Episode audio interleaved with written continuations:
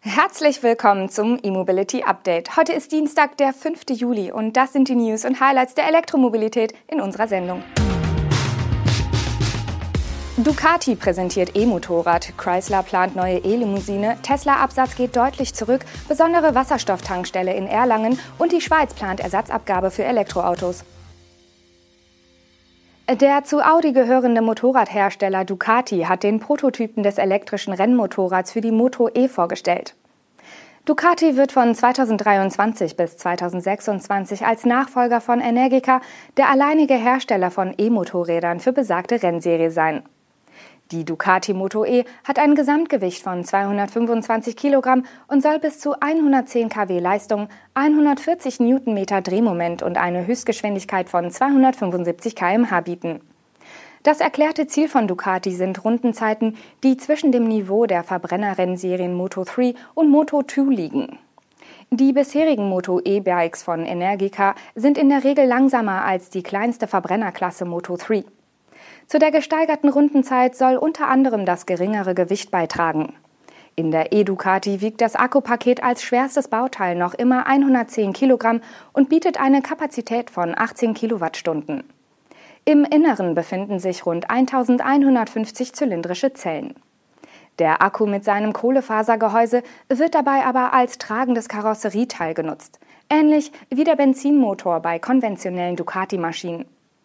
Bei der Entwicklung haben sich die Ingenieure eng mit der Konzernmutter Audi abgestimmt. Die Ingolstädter haben mehrere Generationen an Formel-E-Antrieben entwickelt. Batterie- und E-Antrieb der Rennmaschine arbeiten mit 800 Volt Systemspannung. Geladen wird die Elektro Ducati über einen in das Heck integrierten Anschluss mit bis zu 20 kW. Besonders gut will Ducati das Kühlsystem ausgelegt haben. Der Vollgaseinsatz auf der Rennstrecke ist bekanntlich eine enorme thermische Belastung für den Akku. Die aktuelle Moto E-Maschine von Energica musste daher in der Box etwas abkühlen, bevor sie geladen werden konnte.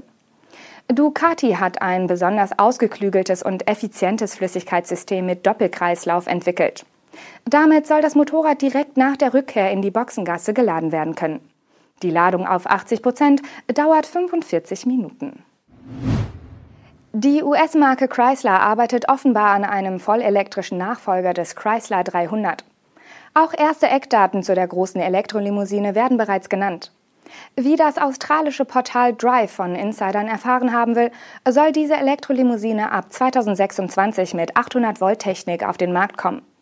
Ebenso wie die Serienversion des Chrysler Airflow Concept, das Anfang des Jahres vorgestellt wurde, soll die Limousine auf der großen Plattform des Mutterkonzerns Stellantis aufbauen. Beim EV Day vor recht genau einem Jahr hat Stellantis angekündigt, dass die genannte Basis eine von vier Elektroplattformen für den multinationalen Mehrmarkenkonzern wird. Sie ist für Batterien von 101 bis 118 Kilowattstunden ausgelegt. Damals hieß es, dass auf Basis dieser Plattform bereits acht Modelle in der Entwicklung sind. Darunter eine Business-Limousine, ein Dodge Muscle Car und ein Familien-SUV. Bei der Business-Limousine könnte es sich theoretisch um den Chrysler 300 handeln. Wie Drive weiterschreibt, soll der 300 auf eine Reichweite von bis zu 800 Kilometern kommen. Das wäre angesichts der Batteriegröße durchaus möglich. Die dazugehörige Antriebseinheit würde je Motor zwischen 150 und 330 kW Leistung bieten. Wie stark ein elektrischer Chrysler 300 am Ende wirklich wird und ob er wahlweise auch mit einem zweiten E-Motor für einen Allradantrieb angeboten wird, ist aber noch nicht bekannt. Laut des Artikels soll die Entwicklung des Chrysler-Modells an ein viertüriges Modell von Dodge gekoppelt sein. Eine solche Parallelentwicklung zweier E-Limousinen für unterschiedliche Marken würde durchaus Sinn ergeben. Tesla hat seine Zahlen für das zweite Quartal des Jahres vorgelegt. Von Anfang April bis Ende Juni konnten demnach nur rund 255.000 Fahrzeuge ausgeliefert werden. Das sind etwa 55.000 weniger als im ersten Quartal, in dem Tesla einen neuen Rekord aufstellen konnte. Von Anfang Januar bis Ende März hatte Tesla noch rund 310.000 Elektroautos ausgeliefert. Der Einbruch ist auf die wochenlangen Produktionsausfälle in der Gigafabrik in Shanghai zurückzuführen. Im amerikanischen Fremont konnte die Produktion dagegen ohne größere Lieferkettenprobleme weiterlaufen. Zudem sind in den Zahlen für das zweite Quartal erstmals auch Model Y aus der Giga Texas enthalten. Die ersten Fahrzeuge aus Grünheide waren dagegen bereits zum Ende des ersten Quartals ausgeliefert worden. Aufgeschlüsselt nach den Baureihen hat Tesla zuletzt rund 16.000 Model S und X an Kunden übergeben. Die beiden Modelle werden seit dem Refresh noch nicht wieder international ausgeliefert. Dennoch lagen die Verkäufe über dem Vorquartal. Folglich entfielen auf das Model 3 und Model Y rund 238.500 gelieferte Fahrzeuge. Hier schlagen die Produktionsschließungen in China voll durch. Das wird auch Folgen für die Zulassungszahlen in Europa haben, die in den kommenden Tagen veröffentlicht werden. Der übliche Auslieferboom im letzten Monat eines Quartals fiel im Juni deutlich kleiner aus. Es waren weniger Schiffe aus Asien nach Europa unterwegs. Aber es geht offenbar wieder aufwärts für Tesla. Im Juni haben die Amerikaner so viele Fahrzeuge gebaut wie in noch keinem Monat zuvor.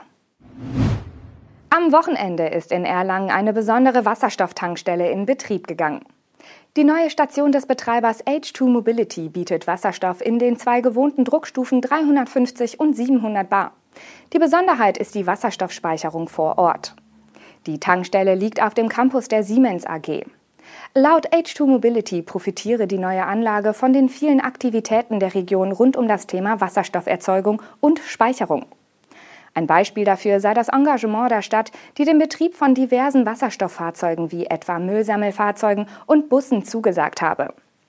Während das Tanken von Brennstoffzellenautos mit 700 Bar und der Nutzfahrzeuge mit 350 Bar bereits gewohnt ist, ist die Wasserstoffversorgung der Tankstelle neu. Neben einem Drucktank verfügt die Tankstelle auch über die sogenannte LOHC-Technologie. Dabei handelt es sich um einen flüssigen organischen Wasserstoffträger. Der in LOHC gebundene Wasserstoff kann bei Raumtemperatur wie eine Flüssigkeit getankt werden und bietet dabei eine höhere Energiedichte als gasförmiger Wasserstoff. An der Tankstelle in Erlangen wird die Trägerflüssigkeit in konventionellen Erdtanks gelagert. Für die Rückgewinnung und Einspeisung des in LOHC gespeicherten Wasserstoffs sorgt die an der Station installierte Freisetzungsanlage. Anschließend wird der Wasserstoff komprimiert und über die Zapfsäule abgegeben. Zum Tanken wird das LOHC noch nicht angeboten, auch mangels entsprechender Fahrzeuge. Schweiz plant Ersatzabgabe. Mit der zunehmenden Verbreitung von Elektroautos und anderen alternativ betriebenen Fahrzeugen sinken die Einnahmen aus der Mineralölsteuer. Diese werden auf Dauer nicht mehr ausreichen, um den Finanzbedarf für die Straßeninfrastruktur zu decken. In der Schweiz gibt es deshalb nun Pläne, eine Ersatzabgabe für Fahrzeuge mit alternativem Antrieb einzuführen. Die Ersatzabgabe soll sich aus einem festen Betrag pro gefahrenem Kilometer und Fahrzeugkategorie zusammensetzen. Somit entspricht der Charakter dieser Abgabe jenem des derzeitigen Systems für Benzin- und Dieselfahrzeuge. Letzteres bleibt jedoch durch die Einführung der Abgabe unberührt. Das heißt, Benzin- und Dieselfahrzeuge sind von der Ersatzabgabe nicht betroffen und werden nicht zusätzlich belastet. Der Schweizer Bundesrat lässt noch offen, wie die Abgabe erhoben werden soll. Möglich sind Lösungen ähnlich zur leistungsabhängigen Schwerverkehrsabgabe, aber auch Alternativen ohne geografische Lokalisierung werden geprüft. Der Bundesrat geht davon aus, dass die Ersatzabgabe bis 2030 in Kraft treten wird. Die daraus generierten Einnahmen sollen in der Schweiz dann analog zu den Einnahmen aus den Mineralölsteuern verteilt werden.